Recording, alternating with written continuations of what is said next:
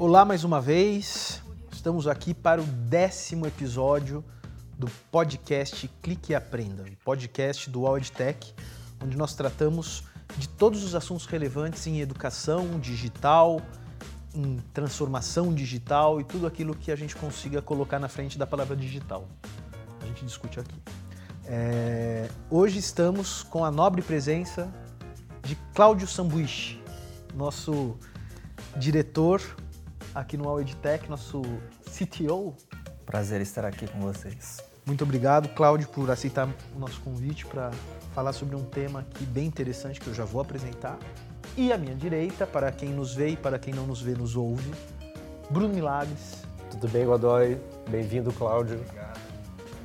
Hoje o nosso tema é sobre gestão de dados em educação digital.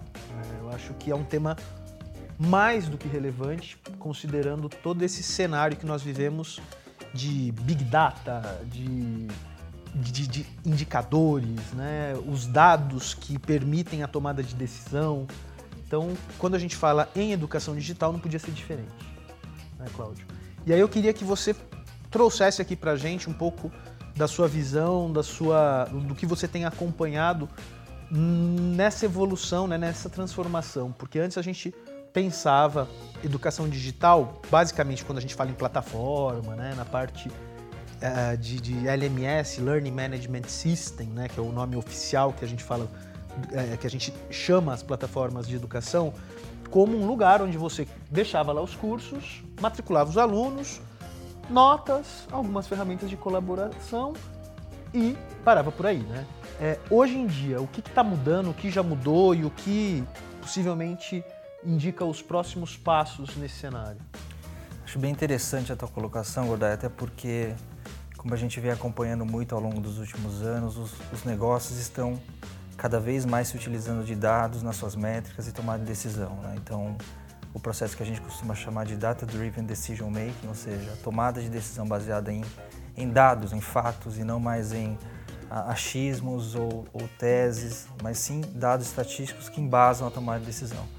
Isso é muito comum em, em, em mercados como a gente coloca saúde, uh, transporte, né? só se toma decisão baseada em dados.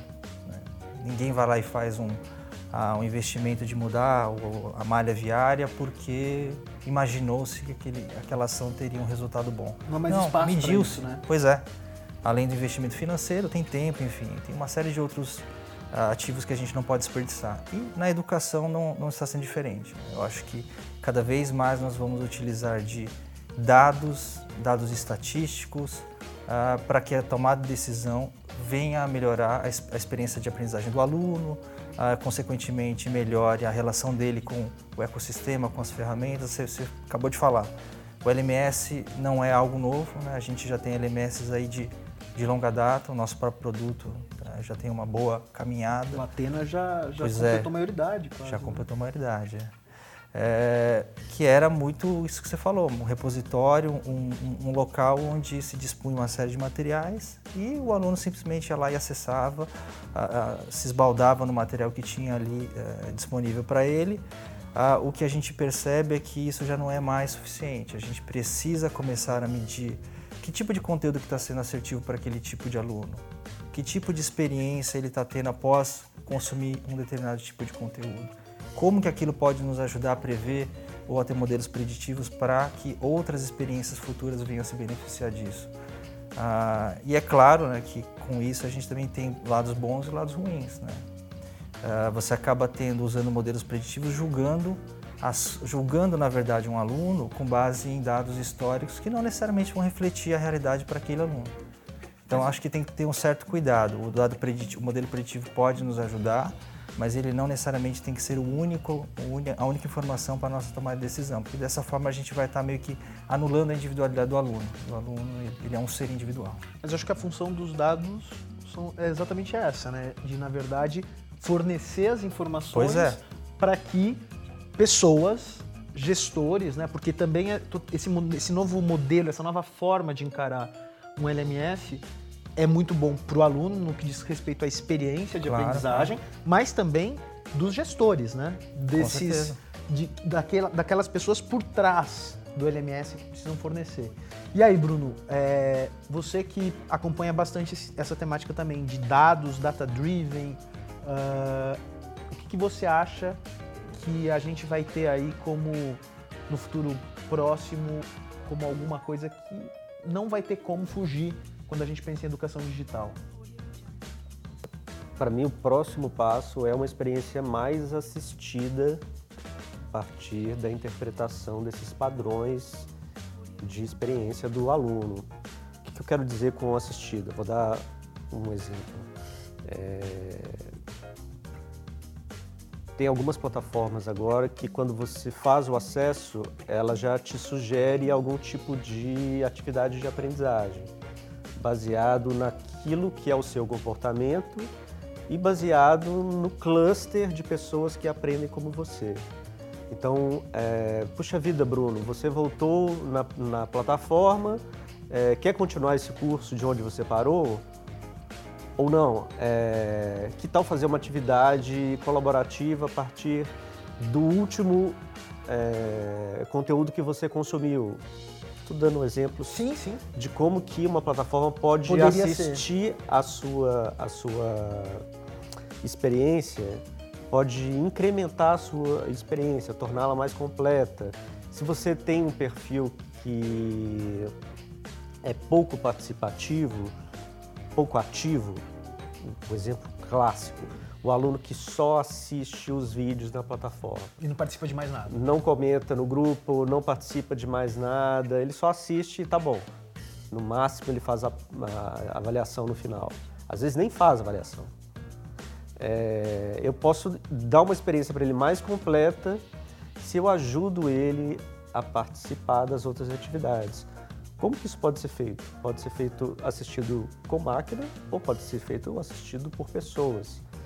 É, tem muitas, tem, já tem algumas ferramentas que mostram na hora que você está online numa atividade síncrona, num webinar, as pessoas que estão é, prestando atenção ou não estão prestando atenção é, se você está com, com, a câmera ligada e dá o um ok para que a câmera é, verifique o seu nível de foco na atividade, ele pode falar e ele pode dar isso, essa informação para o professor. Olha, as pessoas que estão com foco no que você está falando são essas três aqui de 10. Então você, você faz uma ação na hora. É, Cláudio, é, quer participar aqui, quer dar sua opinião sobre esse assunto que eu estou falando? Tá, consegue, consegue me ajudar nesse exercício, eu, eu consigo transformar a participação dele numa participação ativa. É... E pode ser feito por máquina também. Eu posso ter é, é, algumas automações que simplificam, que assistem à experiência do aluno. Tem uma, uma interação que eu gosto muito, que eu tenho visto muito agora, que é de facilitar, lembrar o aluno das atividades que ele tem que, completar ou complementar. Então, se você planeja, entra num curso de seis semanas e eu tenho atividades semanais, eu já tenho algumas, algumas aplicações que já colocam no, no meu calendário do meu celular os lembretes necessários para isso. Necessários para me ajudar a lembrar de acessar a plataforma e, e, e, e concluir as atividades. Não tira então, o engajamento. Né? É, isso é, uma, é, isso é um tipo de atividade que pode ser automatizado. É claro que a, a, a, o professor entender ali quem tem foco ou não na atividade síncrona, a gente ainda não consegue automatizar, mas a gente pode assistir o professor é, dando para ele ferramentas para ele tomar a decisão de conectar aquele aluno, de instigar o aluno a participar de forma mais ativa da atividade ou não. É, até porque hoje é esse meio que o modelo que a gente observa quando a gente fala de Big Data, né? É, a gente tem lá todos os dados e todas as informações necessárias para que as empresas, ainda que além disso tudo haja estudos de projeção, de caminhos, de, né? mas são pessoas que, que, que, tomam as decisões. Né? É, e Cláudio, quando a gente fala de dados, né, quando a gente fala de gestão de dados, neste ano de 2020 não tem como a gente escapar de LGPD, né? Para quem está acompanhando a gente nos outros episódios, a gente já tocou nesse assunto, LGPD, a Lei Geral de Proteção de Dados, que passa a vigorar aqui a partir no Brasil de agosto de 2020, né? E isso vai, de alguma forma, criar aí algumas situações e algumas regras, não só para a educação, mas para todo mundo que tem gestão de dados nas suas frentes digitais, né? E aí, como é que estamos? Como estamos nesse Diria cenário? Diria que ah, é, com certeza é um dos assuntos mais comentados desde o ano passado. Ah, LGPD para qualquer tipo de, de, de sistema e para um LMS não é diferente. É um assunto super sensível porque no final do dia nós coletamos, nós tratamos, nós é, lidamos com uma massa de dados muito representativa. É, a gente tem tentado falar muito que isso também não é um problema só do sistema, só da máquina, só do cara de TI. LGPD também envolve muito comportamento e pensamento. Porque se você não tem a responsabilidade, não sabe qual é a responsabilidade que você deve ter sobre o dado, não é o sistema que vai fazer isso. Os processos precisam ser revistos. Eu entendo que o aculturamento das pessoas que lidam é, todo dia com dados sensíveis, ele vai precisar mudar. Então, é, talvez eu não precise coletar tanta informação do meu público se essa informação não vai me servir para nada. Ou se ela vai me servir para um fim até perigoso. Então a gente está tá, tá, é, a gente envolve não só as pessoas que lidam com a tecnologia, com os sistemas, mas também as pessoas de negócio, as pessoas do, do processo, o cliente final, porque em última instância todo mundo, toda esta cadeia está conectada à responsabilidade sobre o dado, não só o time de TI, porque é um erro muito comum, né? A gente fala, Exatamente. poxa, LGPD, LGPD é, são só os caras ali do, do BitByte e o cara da pizza. Não, Não. não. Não, tanto é real, né? Vou trazer um, um caso interno. Tanto é verdade isso que você está falando, que no Sapiência, né, que são os cursos voltados para a educação corporativa principalmente e agora também para nossos alunos de instituições de ensino que estão podendo tiveram algumas experiências com esse, com esse material. Um dos temas novos que foi lançado foi sobre LGPD. E não é um curso voltado para a equipe de TI é para toda a empresa, porque toda a cadeia precisa estar por dentro do que se fala, né? Porque uh, não tem como você entender ou participar de tomada de decisão ou entender consequência, entender o que tá, o que vai se passar com essa mudança, se você não tiver um mínimo de, de embasamento do que se trata, né? Com certeza, nossos produtos eles estão passando por uma reavaliação ah, com foco específico sobre a LGPD, né, no, no, sobre a ótica da, da, LGPD, o que nós precisamos aprimorar de controles, né, de mecanismos, mas em última instância o processo todo precisa ser reeducado. Né, os nossos clientes vão precisar ser reeducados, os nossos colaboradores precisam ser reeducados, porque ele pode ser uma porta de entrada de um, de um vazamento de dado, enfim. É, é um assunto super, super, super atual e a tendência é que ao longo desse ano, na verdade, a gente vá chegando e afunilando tudo isso para que em agosto de 2020 realmente as organizações estejam preparadas para suportar a LGPD quando ela entrar em vigor. E Bruno, agora vamos fazer um exercício aqui de futurologia barra desejo. Né? É, que você pudesse, de um dia para a noite, garantir que determinados indicadores fossem disponibilizados por uma plataforma de educação né, um, um LMS, enfim. Qual seria o principal e que hoje você não tem acesso e que acha que faria toda a diferença? É, é uma coisa muito simples. Assim. Essa pergunta é boa. É, a gente já conversou muito sobre isso aqui. A gente cai no nosso assunto, um dos nossos assuntos prediletos aqui, que é de falar sobre sucesso do aluno. O que, que é o sucesso para o aluno de verdade? Como que eu meço se ele é, aprendeu ou não um conhecimento? Para mim, esse indicador seria se ele conseguiu aplicar aquilo que ele aprendeu na vida dele. Se ele conseguiu, flagzinha que sim, cara, é um super indicador de resultado positivo. Se ele aprendeu e não aplicou, cara, é, é ok, mas e daí, sabe? É, ok, mas é, dependendo do tipo de conhecimento, ele vai perder, ele vai esquecer. É, se ele não aplicar, é, pode ser que ele. A gente pode cair naqueles casos daqueles conhecimentos que a gente nunca aplica na vida. Trigonometria, nunca usei. É... Você falando com engenheiro, poxa. Mas é, para mim o principal indicador que a gente não, não, não mede hoje de sucesso do aluno é a aplicação do conhecimento que ele adquiriu. Tem mais um que eu gosto de falar muito também, que é o tanto que ele se conecta com a rede. O que você quer dizer com se conecta com a rede? Interações entre pessoas, diferentes desse, pessoas. Desse, mas no mesmo ecossistema. Rede, no mesmo ecossistema. É... Mas isso já não acontece por grupos, por fóruns, por ferramentas? Sim, o, o meu, para mim isso é mais importante do que a conclusão do conteúdo.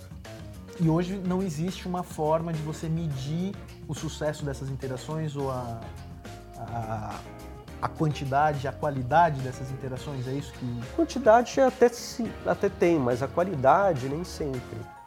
É, e esse indicador, apesar de ser um indicador super é, importante, de alto nível, é, de qualidade, de uma etapa de comportamento de aprendizagem mais alto. Não, tô, não é aquele indicador de assistir o vídeo todo, de um comportamento passivo de aprendizagem, mas é um indicador de se eu te perguntar, por exemplo, o que, que você entendeu desse assunto e você escrever para mim no grupo, olha, entendi que desse vídeo, isso, isso e isso eu posso aplicar na minha empresa, ou eu posso aplicar no meu dia a dia, que eu vou ter mais resultado.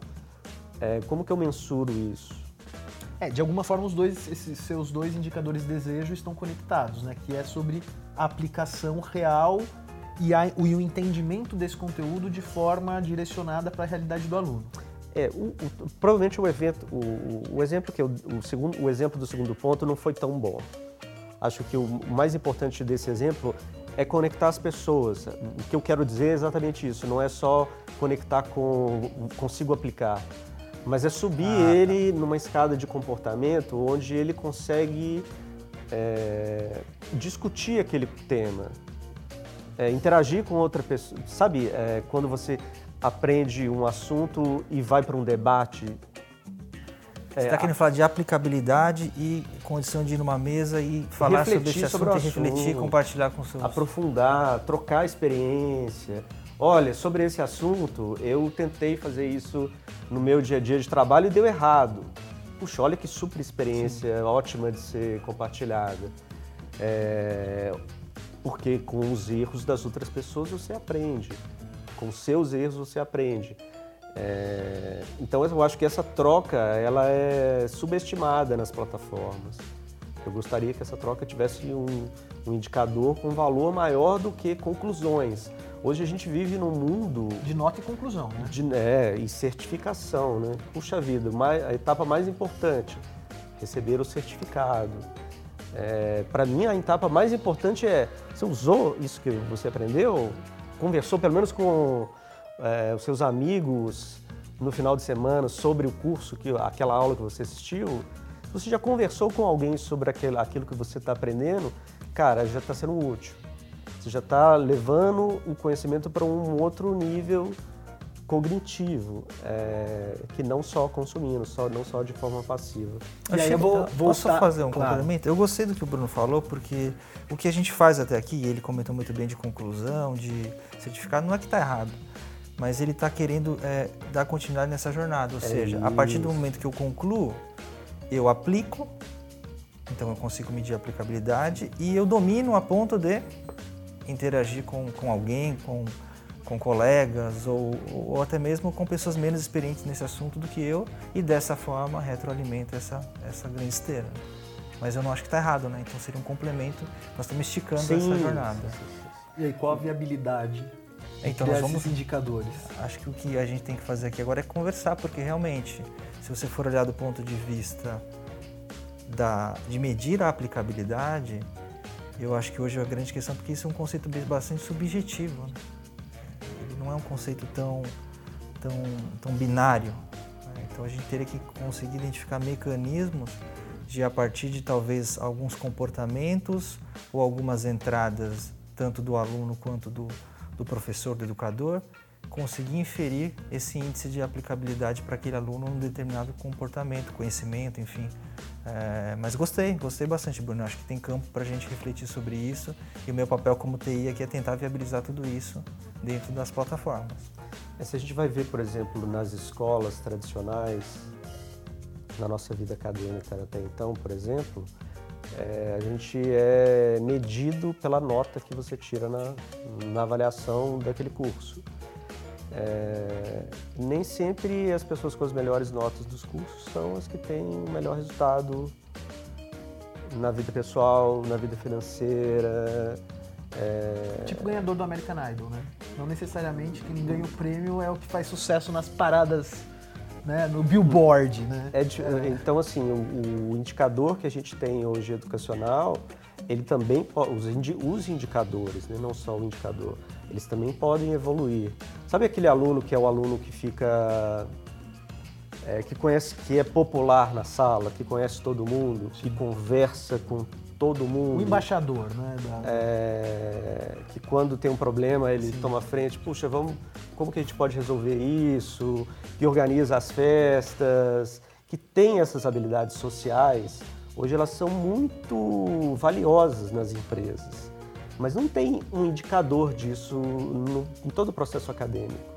É um feeling, olha, tem um fulano que todo mundo é amigo dele, é, tem um ciclano que tira as melhores notas. Mas assim, é, você entendeu? O, o, que, que a gente tem de indicador hoje e o que, que a gente não tem de indicador hoje. Talvez as soft skills poderiam virar indicadores de alguma forma.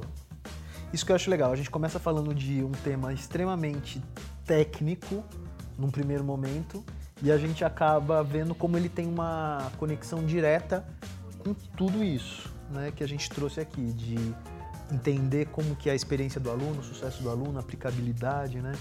É... E antes de acabar, é...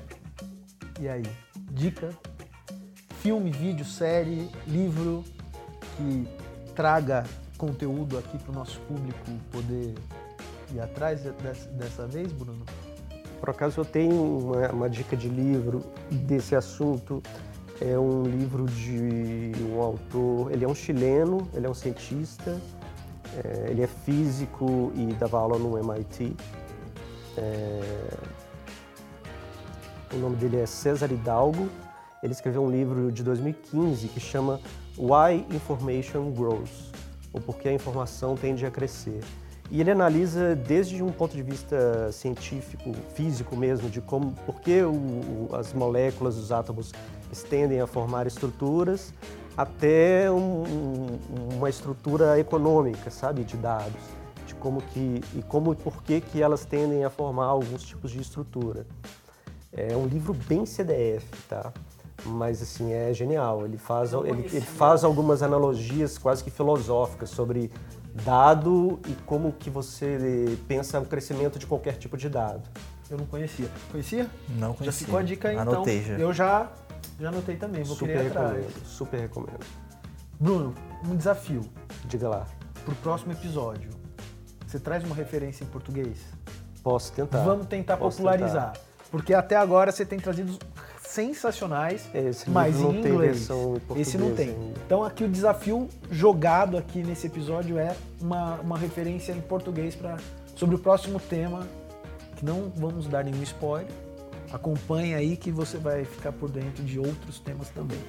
Cláudio, muito obrigado mais uma vez pela presença, pela disponibilidade. Bruno, Valeu, Godoy. Valeu. Cláudio. Obrigado. Obrigado. E fiquem aí conosco nos próximos episódios, que sempre a gente traz temas bastante relevantes. Qualquer dúvida, sugestão, crítica, temos aqui um e-mail edtech. Até semana que vem.